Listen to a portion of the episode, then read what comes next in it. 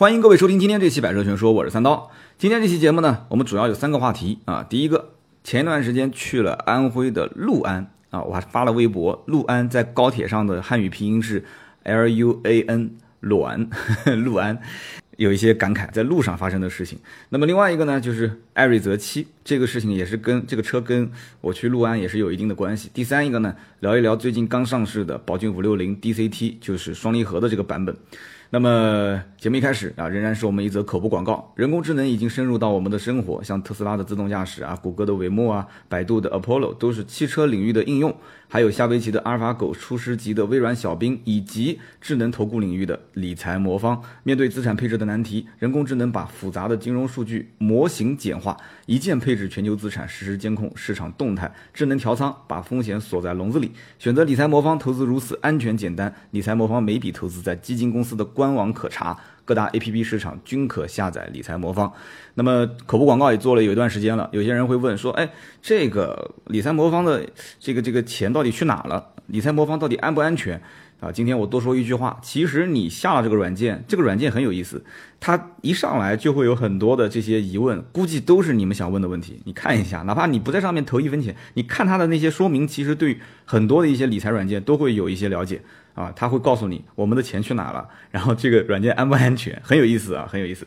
我们继续往下聊，先说说今天的第一个话题，关于安徽六安啊，差一点又说成六安了啊。这个到底读六安还是六安？我不说了吗？中央电视台的主持人都有说错，这是真事，你不信百度你搜一下啊。那么百度百科里面说是叫六安，高铁上也是叫六安 L U A N，但是在知乎里面大家知道吗？知乎大神特别多，对吧？我们汽车圈也有一些人会跟知乎大神去互相撕嘛。那么，知乎里面这个大神他有很多是论证啊，说其实呢读六安也没有错。后来我想了一下，也对啊，为什么呢？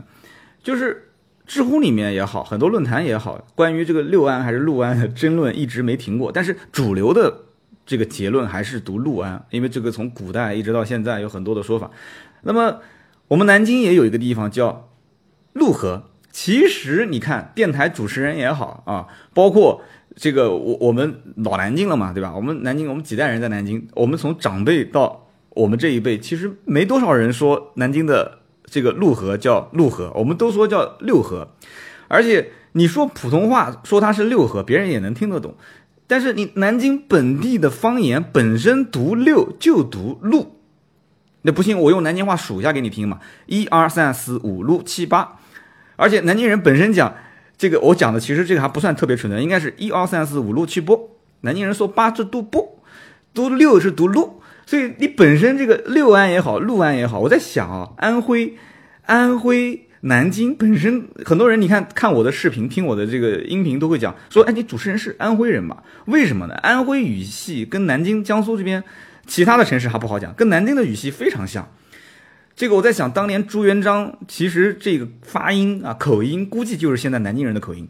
那朱元璋朱元璋本身就是安徽人，所以这里面很长一段一段时间内，明朝你想这个官方的口音，我没有研究过啊。我们节目当中可能有一些这样的人，就对于方言有研究的，可以在我节目下方说说你的看法。六安也好，六安也好，这里面涉及到一个本地方言的问题。而且你看，你去银行里面去填一二三四五六七，填那个数字。对吧？你填到六的时候，那个六它的大写是什么？它大写是什么？它大写是陆，陆地的陆，对不对？这这里面 是不是有什么说法？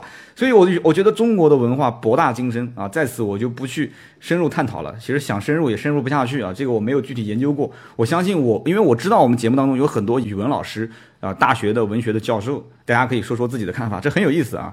安徽的六安，那我去六安的什么地方呢？去一个叫做金寨县。这个地方啊，去办一些事情，那这个这是个好地方。这是六安的瓜片的产地，瓜片就是一种茶叶啊。但当地人我问了一下，其实也都不喝。一个呢就是太贵，好的品种据说六七千一斤，还不一定能买得到。另外一个就这个地方呢，是中国第二大的将军县啊，就出了很多的将军。讲到这件事情，就说到今天的主题了啊。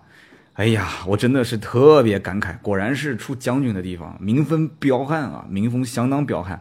就这个驾车的风格，去的路上，我们从六安的这个火车站一直要去金寨县，呃，先是走了一个正常的，我看感觉有点像类似于这种省道啊，就没有什么红绿灯，然后呢，这个机动车、非机动车混行，就是这样的情况下，大家其实开车就更要小心了。但是不是？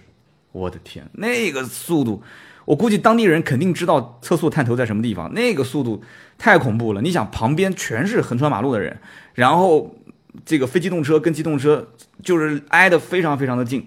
最夸张的是什么？我们一路上，啊，我是跟着这辆车，这辆车也其实是个黑车，因为那个地方你打车也打不过去，要的价格非常高。这个人我也认识，啊，通过熟人认识的，所以我们就直接就按就等于包他的车就过去了。这哥们儿在当地应该算开车还算比较老实的了，我个人感觉啊，而且脾气非常好啊，遇到任何问题他也不骂。我们在路上竟然看到大货车原地掉头。原地掉头，按我们的想法就是，你原地掉头，你头还没过来嘛，对吧？你从前面那个位置，它有个缺口，有个缺口，哎，一个大货车，那你肯定是在那个缺口的位置是等我嘛，这根本不用想的。我我相信，别说在国外了，就在任何一个城市，我觉得你大货车原地掉头，你你头还没伸出来，你肯定是让我直行。结果，结果我们车速没有没有慢下来，因为我们想他会让我嘛，他竟然不让他，竟然。他竟然不让他直接掉头，都不带刹车的，我的天哪！当时我就整个那个司机也很也也很也很机灵，啪一个方向盘一个急大弯，然后直接就擦着前面的那个，就那个车还在往前走，就是他不是原地掉头有一个大的弧线得划过来吗？我们是擦着他的车头直接，叭就过去了。我估计那个司机脚底下刹车。那个刹车一直是哒哒哒哒哒哒哒一直在打，因为 ABS 肯定是要在方要要在要在现场要做要要作用嘛，它没有作用，我们直接那方向就失控了，就直接冲出去了嘛。我，你们今天还能听到这期节目吗？我估计是听不到了啊，肯定是在医院录了啊，在医院录了，太彪悍了。去的路上是遇到了这个，你说那个大货车是不是没有留意到我们对面来的车辆？我觉得他首先他视野那么高，几乎是没有任何障碍。你说你原地掉头。你难道说他是在对面车道最靠我们这边的位置？他不用去观察他的右边有没有车，他只需要观察对面我们的车辆速度是多少，离他有多远，对不对？但他仍然是这个，我觉得根本就不是什么有没有看见我们，而是说我就原地掉头了，我头伸出来了，怎么样？怎么着？你敢往我上面撞吗？你根本就不敢，你肯定是让我，这就是一种心态。现在很多的地方开车其实就这样的心态。我太彪悍了，我的天！然后他跟我讲，那个司机非常淡定，说：“哎，没事，本地人开车都这样。”我我当时看他那种，要在南京，我可以讲十个司机九个肯定是把对面那个货车司机的上上上上上上一代的祖宗都拉出来骂了多少遍了啊！南京的脏话你也知道的，那全国有名是吧？就是什么开头什么结尾的，那这个司机竟然一个脏字没有，而且满面笑容的说：“哎，没事没事没事。”他说没事，竟然。我的天，怪不得我据说听讲啊，安徽的这个保险，这个保险的价格比江苏要贵啊！我终于知道为什么了。那么继续往下聊啊，然后在返程的路上，也是啊，返程的路上，返程路上是个环山路，因为安徽的山多啊，安徽山多，就是双向都有都有来回的这个车道，都只有一个车可以交叉而过，但是非常的窄啊，非常的窄，也就是说，两个车如果都是新手司机，拐弯的时候，我估计。大家都要把速度放得很慢，但是老司机就不用说了，老司机稍微啊带一下，感觉一下双方的这个距离，但速度肯定也得放慢。结果就是这个开车的哥们儿，这我们都认识啊，这哥们儿聊得也挺开心的，驾驶风格真的我觉得仅次于那个大货车，就一路飙车，山路上啊，真的头文字 D 我估计附身了啊，就就一路飙车，但但也不算飙得特别快，就是那个速度至少是我在山路的情况下我不敢开。真的是一方水土养育一方人啊！就他在这个赛道啊，真的我几乎把他当成赛道了。他在这个赛道，他是老司机，我自愧不如啊！我自愧不如。而且你想，那个山的旁边没有护栏啊，你稍微出点问题，直接就冲下去了。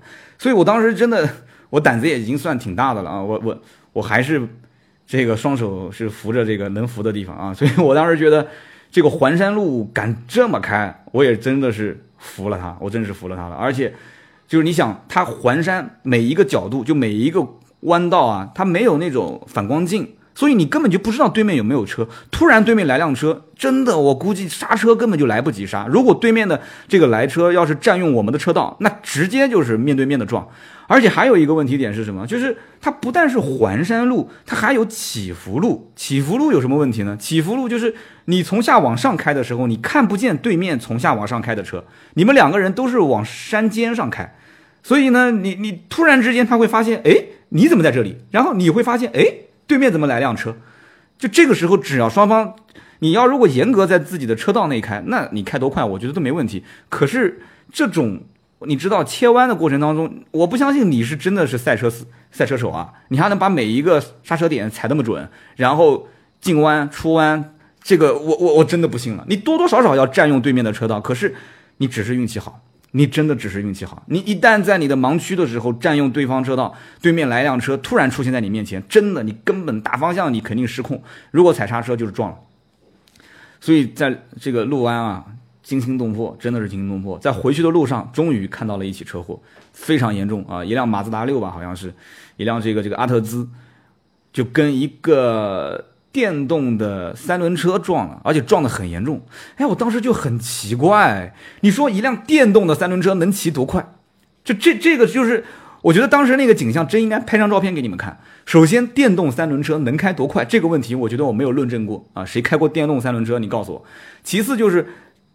把那个马六撞得挺严重的，而且原地几乎是转了半圈，就说明什么？说明这个马六肯定是原地掉头，根本没看后面的车辆，就跟我们前面来的时候的那一辆货车一模一样。而后面这一辆这个电动三轮车，我估计可能第一个要不就是刹车失灵，刹不住了啊。如果是刹了，那我觉得它速度就太匪夷所思了。他把那个马六整个那个门撞的都凹进去了，我估计副驾驶可能都有人受伤。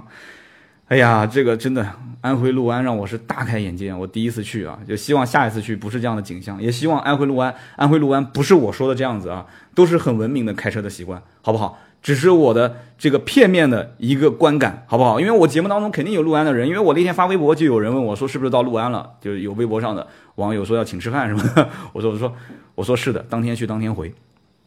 那我们接着说一说关于这个艾瑞泽七。那么讲艾瑞泽七之前，我再插播一个。跟这个陆安相关的好玩的事情，这个艾瑞泽七的车主就是来回接送我的这个人，就是今天录音嘛，今天是星期二，今天录音的时候，早上我看到一则 QQ 新闻，我估计你们的手机应该也收到了，就说一对夫妻卖蒸馒头，说一个月挣了两万多块钱啊，月入两万多，我估计很多现在打工的、上班的可能觉得说，那我不如直接去卖馒头算了。这个新闻我觉得我给你拆开来讲啊，为什么我要拆开来讲？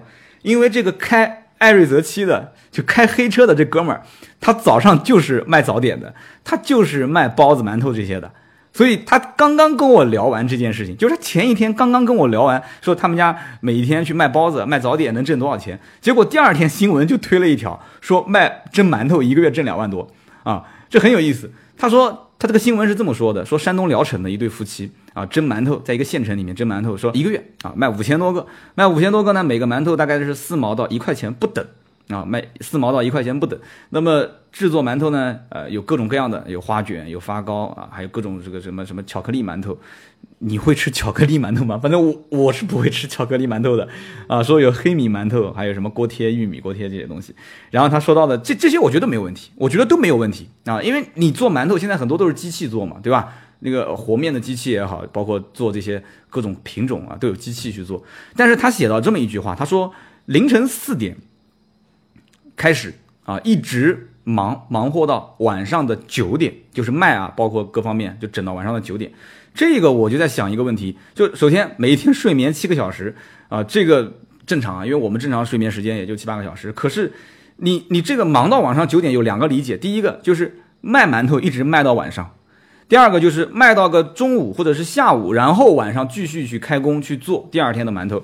所以这个呢，我们就不去纠结了。我就说说这个开车司机是是是怎么跟我讲的。他呢也是去做这个包子，但是呢他只做两种馅料，因为按他的这个这个呃这个家里面就是小作坊嘛，就是夫妻啊，包括亲戚有的时候过来帮个忙。他说他的整个的能力范围内也就只能做这两种馅料，一个就是这个豆腐加雪菜，一个就是肉包子。都很简单嘛。他说热包子太简单了，剁剁剁剁就剁一剁，然后和个面，然后正常就可以蒸一蒸就出来了。那个豆腐加雪菜这很简单。他说这个我们俩能吃得消，你要搞太复杂我们做不了。他们卖包子，确实是的，每天上午凌晨四点起床，然后一直到城管上班了，他们就收摊。你们懂的啊，你们懂的。所以我当时也觉得很奇怪，那个照片明显是占道经营，就是我看那个 QQ 新闻里面，但我我随便说说的啊，也许人家不是占道经营啊，但是这个你如果不是占道经营，你是一个门面房，那成本就更高啊。这个卖包子的原来就是有门面房，后来实在是承受不了，承受不起啊，然后就变成了这个流流动摊贩，流动摊贩，他就是每天城管上班他就下班，也差不多了，买早饭就那么一波嘛，一个月能挣多少钱？一个月能挣五千多啊，就保守估计能挣五千以上。他呢，也就是换句话讲，有三份职业啊，一份呢就是卖早点，一份就是开这个黑车，还有一份是什么呢？就是每天下午的时候，啊，每天下午的时候去卖卤菜啊。我不能再说这个人卖什么卤菜了，这个人卖的这个卤菜很有意思，在整个六安也是独此一家啊。他卖卤菜，所以呢，他卖卤菜也能挣个，也能挣个五千六千多，甚至更多。有的时候，比方逢年过节什么的，家里面都要沾点卤菜，哎，他生意更好。所以你想想看，在一个小县城，其实我说这么多啊，也是想跟大家讲一件事情，就是他收入每个月加在一起能多少？能两万多，两万多不算低了。我跟你讲，这个收入就是放在南京都不算低了。三份工作，早晨卖包子，正常下班的时间他去卖卤菜，然后正常去开黑车，一个月收入两万多，这是正儿八经两万多，不带水分的啊，这哥们儿。完了之后，在六在六安，我可以这么说，小日子肯定是过飞起来了啊，肯定是过飞起来了。有一套房子，一百多平，也没有贷款，你想多舒服啊，多舒服，这小日子。所以这哥们儿他就跟我说，他知道我是做车的，他跟我就说，他说哥们儿我要换车，我就知道。他跟我一讲完他的这些收入情况啊，就做生意啊什么的，他说我现在做的真的很累啊，他说做卤菜很累，而且做早饭早点真的没意思啊。所以你看人啊，他就是围城。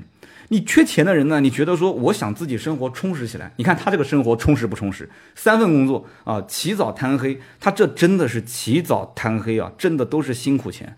哎，他现在说我要换车，那我就问他了，我就问他了，我说你这个艾瑞泽七你开的不好吗？哎，他一开始就跟我说了，他说我不跟你吹，我这个艾瑞泽七在我们当地啊，他一五年买的，他说我这个在当地。这个经销店的销售跟我讲，我是前两位提车的车主。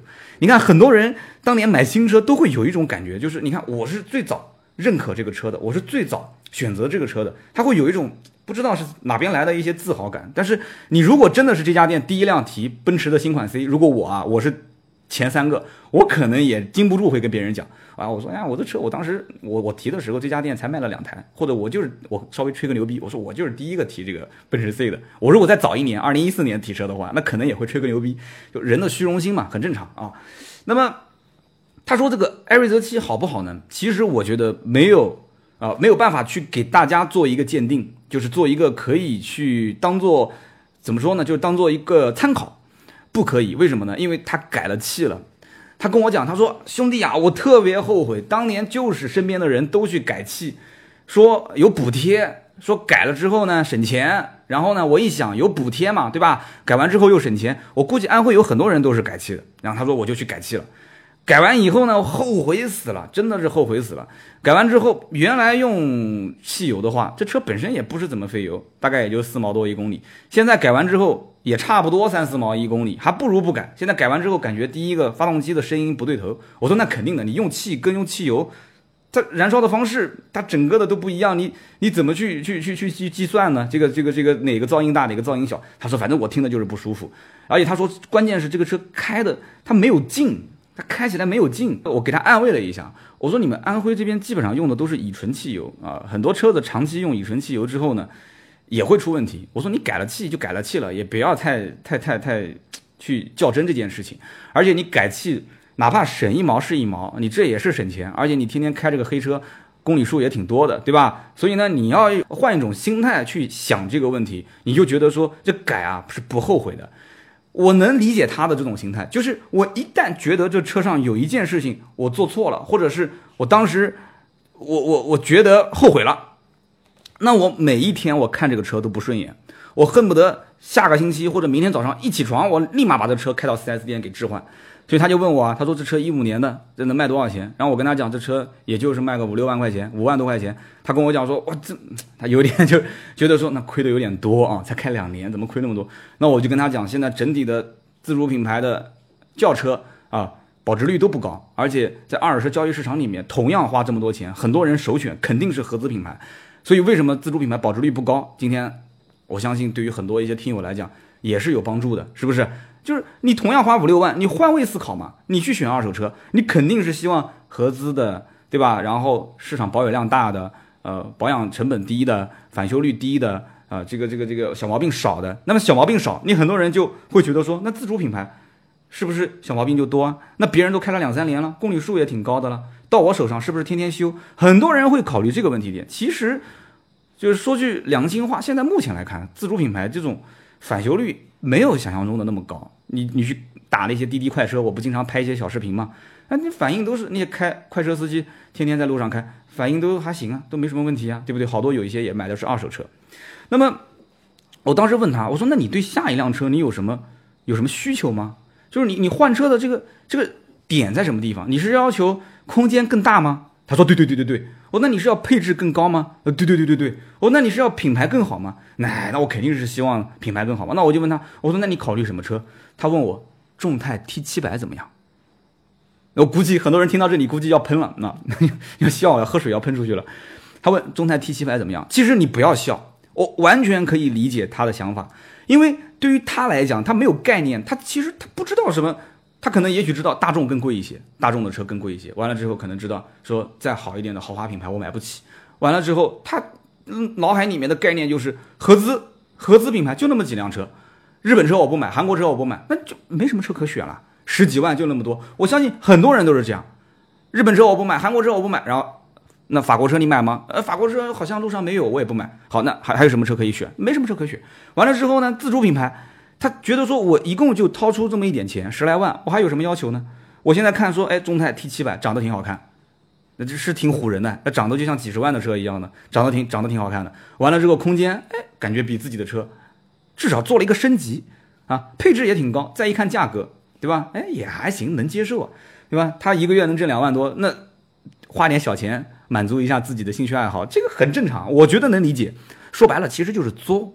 我不就作过吗？对不对？我当年本田 CRV 开的好好的，真的一颗螺丝钉没换过，保养维修各方面都很便宜。我当时就觉得说，哎呀，这车开的没劲。其实回头想想看，空间比现在的奔驰 C 要大啊，然后开起来其实比我不敢说比奔驰 C 舒服，就最起码不比奔驰 C 差到哪里去啊。就是反正我觉得开什么车都一样，有什么区别？就无非就是讲白了就是自己作，就是那个面子上就那一丁点的面子上的事情。哎呀，就觉得说那时候更好，正好也刚创业，刚创业啊，另一家公司拿了一点小融资，觉得自己怪，马上就是 CEO 啊，就白富美肯定是迎娶不了了嘛，就家里面已经有一个了啊。我我觉得就怎么着，开一个日系的本田不太符合身份。其实有什么身份呢？谁认识你呢？对不对？就就觉得说啊，我我以后对吧，谈客户，老同学啊。跟以前的老朋友出去吃个饭，什么都有面子。我跟你讲，现在饭局能推都推，为了自己的身体考虑，那外面的饭能吃吗？对不对？二一个，哪有什么客户需要你开车开奔驰去谈啊？对不对？我的客户我都是坐高铁去的，而且甚至于是别人坐高铁来找我谈，不是我去找他谈。所以以前一直说服自己买奔驰的理由，等真正买回来之后，发现就是自己作啊！你要让我重新来来一次的话，我跟你讲。我 CRV 换 CRV，我跟你说，我就我就真不换其他的车了啊！但是今天话说这边，我估计很多老铁要开始笑了，说刀哥，你这个话说的，我跟你讲，我不信啊，我肯定肯定不信。当然了，我说出去我也不信，为什么呢？两三年之后是两三年之后的事情啊，这只是现在当下的心态。因为跟这个开艾瑞泽七的哥们儿聊完之后啊，就人有的时候就这样，你站在局外看局内的人，对吧？你你就是一个围城的心态，他想跳出来，你想你想进去。或者说你知道他现在跳出来又没有跳出来那种感觉，就是你当年的那种感觉，对不对？我的停车场，我的车天天停在停车场，对不对？你说现在我我我天天就以前买车之前我在说服自己，我我要开车见客户，我要开车见老同学一起吃饭啊，有面子。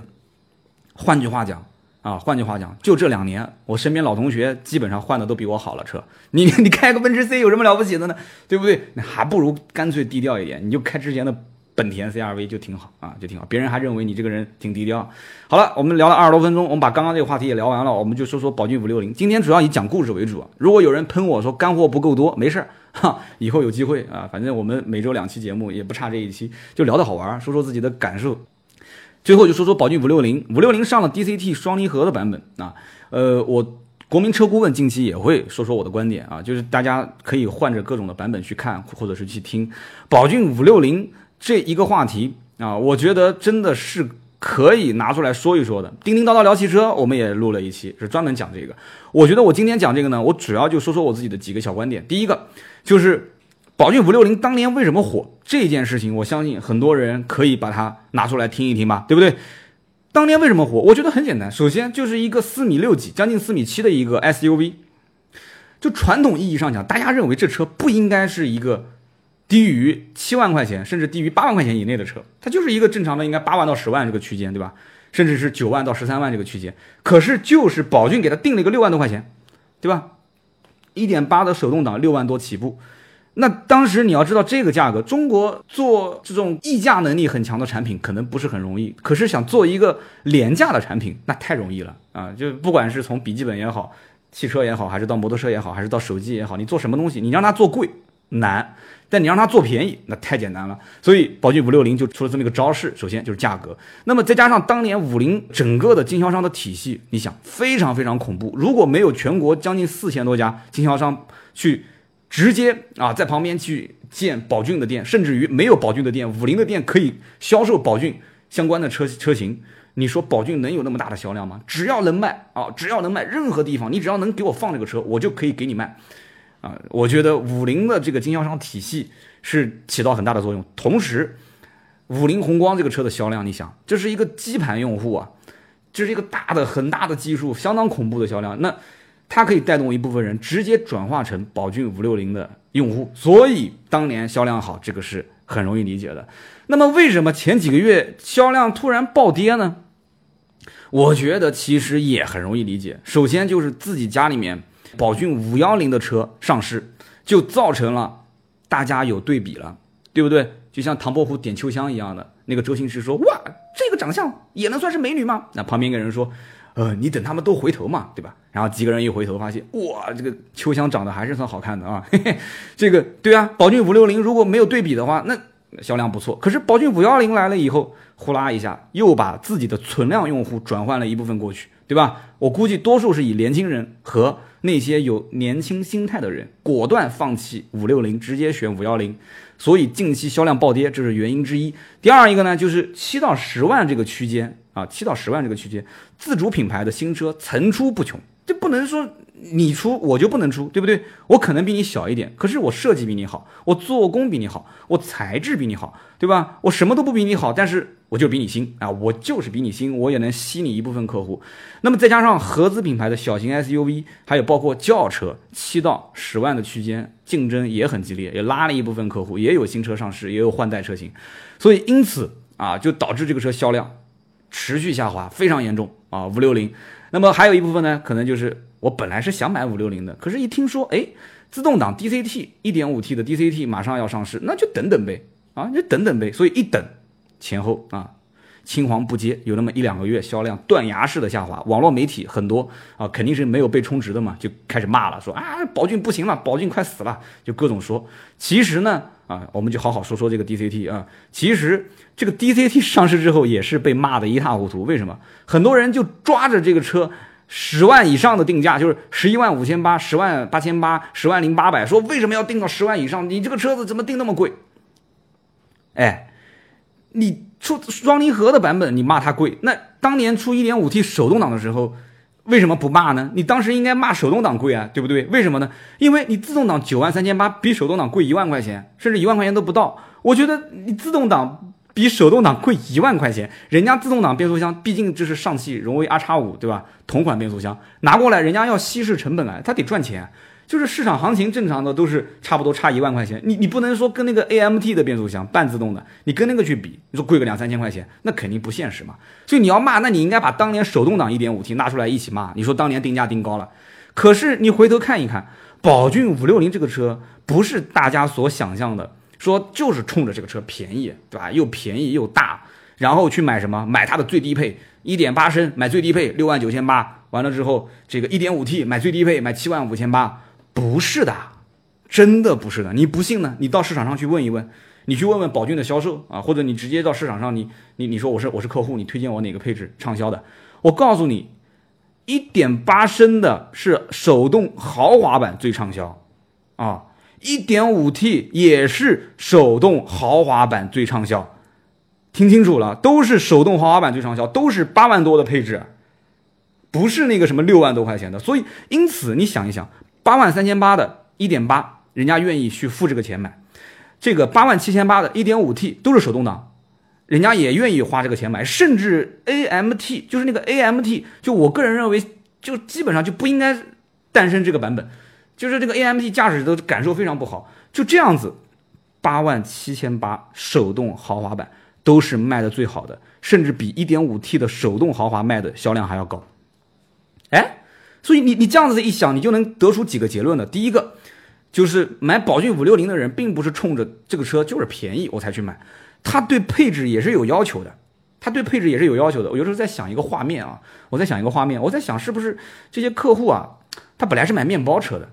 但是呢，他后来想了想，说：“哎呦，这个价格其实直接添个一两万就上一个 SUV 了啊，开出去讲起来还是个私家车，对吧？还是个家用车，我就买吧，买吧。那买了以后呢，他又在想，我都已经买 SUV 了，我还买个最低配，就开起来像面包车一样的，那我不如直接就选一个配置高一点的，然后配置一个一个看。他发现这车反正便宜嘛，反正便宜嘛，你就是最高配手动豪华版也不过才八万来块钱。”对吧？合资品牌同样的配置可能都十几万，好就买最顶配。所以很多人的心态是是这样子变化过来的。所以我能理解 1.5T 手动豪华啊，1.8升的手动豪华为什么卖得好，很正常啊，便宜嘛，对吧？那你要说真便宜，你要去看看现在真的自主品牌的整个的定价，你就知道了啊。真正比一比，竞争对手还是遍地都是啊。那么现在出了 DCT 的版本，我觉得定九万三千八没毛病。根本没毛病，为什么呢？八万七千八的手动豪华都有人买，就贵六千块钱上 DCT 自动挡，有毛病吗？我觉得没毛病，对不对？我讲一个话，估计有人要喷我了。这 DCT 本身变速箱跟荣威 R 叉五一样。对吧？荣威的 R 叉五是一点五 T，它也是一点五 T，只不过动力对吧？马力比它大一些，啊，外形设计比它好看一些啊，看上去稍微上档次一些。但是呢，荣威 R 叉五最乞丐的版本十二万九千八，哎，兄弟们，有人讲不能这么比，刀哥你不要这样，再这么说下去，我跟你讲要要取消关注了啊！你怎么拿荣威 R 叉五跟宝骏五六零去比啊？你这肯定是宝骏给你给你钱了啊，给你给你封口费了。但是我当年说荣威 R 叉五的时候，不是也有人说我被充值了吗？啊，老铁都知道哪个节目是充的，哪个是没充的啊。所以说贵三万六，荣威最乞丐的版本自动挡十二万九千八，对吧？你说跟那个九万三千八的 DCT 的宝骏五六零比呢？其实根本就不应该比产品，为什么呢？因为这两个客户群体根本我觉得不会重叠，完全没有可比性，对不对？你说买宝骏五六零的人会是和买？荣威 R 叉五的人是同一个客户群体吗？我觉得重，我觉得重合的概率非常非常的低，啊，只有可能到了，就是买宝骏五六零，然后说，哎，加点钱，再加点钱，最后加到十一万多的时候，抬头一想，哎，我十一万多我都花了，那那我为什么不去不去买一辆这个？十二万多的荣威 R 叉五呢，他就跑到荣威 4S 店，然后脑袋一热买了一辆荣威 R 叉五。就这种情况下，我估计可能偶尔会重叠那么一部分客户，但是绝大部分的是不会重叠的啊！而且再讲一再讲一遍，不要咬着说啊，为什么定价定十一万多？那你怎么不说十一万多那个车全景天窗、三六零全车影像、自动大灯、主副驾驶电动调节？为什么你不讲前后排安全气帘这些配置都有呢？对不对？有人讲说五六零就不应该加这些配置，为什么不应该呢？对不对？你说这个人出身穷，他就不应该给他发笔横财吗？你说这个人长得丑，他就不应该红吗？你说这个对不对？我就不想比喻了啊！再比喻，我也不知道是自己在夸他还是在贬他。反正宝骏五六零这个车，我觉得真的它就是一个现象，它是可以启发出很多，就是我所观察到的现在自主品牌很多消费者的一种众生之相，也可以观察到现在自主品牌就是有各种活法。对吧？上期节目我一直在讲我做自主品牌的各种活法，我觉得宝骏其实也是一种活法。他没有想自己未来会像什么吉利说，我不行收购一个沃尔沃，我有没有可能打造一个高端品牌？我有没有可能整个的品牌三点零时代啊，这个这个转化一下，让大家觉得说我是一个可以跟可以跟合资品牌竞争的自主品牌？我觉得宝骏没有想过这个问题。宝骏的问，宝骏现在想的问题就是冲量、冲量、冲量，赶紧卖、赶紧卖、赶紧卖，卖的越好越好啊，卖的越多越好，就他就这么想。他觉得很纯粹啊，我觉得是，反正能造一辆车卖得好，那我就再造一辆；能造一辆车卖得好，我就再造一辆。我觉得宝骏五六零未来其实很有可能，它的模样就是现在的宝骏五幺零啊，将来宝骏五六零肯定会改款，肯定会改成现在的宝骏五幺零的样子，就是五幺零 Plus 或者是五幺零 L。啊，我觉得那个时候再冲一波销量也不是没有可能。行，今天就聊那么多啊。从 安徽六安的见闻到艾瑞泽七，其实有人可能讲艾瑞泽七也没有具体的去讲，但是我觉得说这个车主的心态能说出一些人的共鸣。那么再说说宝骏五六零 DCT，就是这个双离合的版本，希望大家喜欢啊。今天这期节目呢就到这里啊。最近一段时间可能经常要出差啊，呃，希望大家多多支持我的节目，对我的节目呢评论。点赞和转发是最大的支持，更多的原创内容可以关注微信、微博“百车全说”，我们几乎每一天都有更新啊。好的，我们下期节目接着聊，拜拜。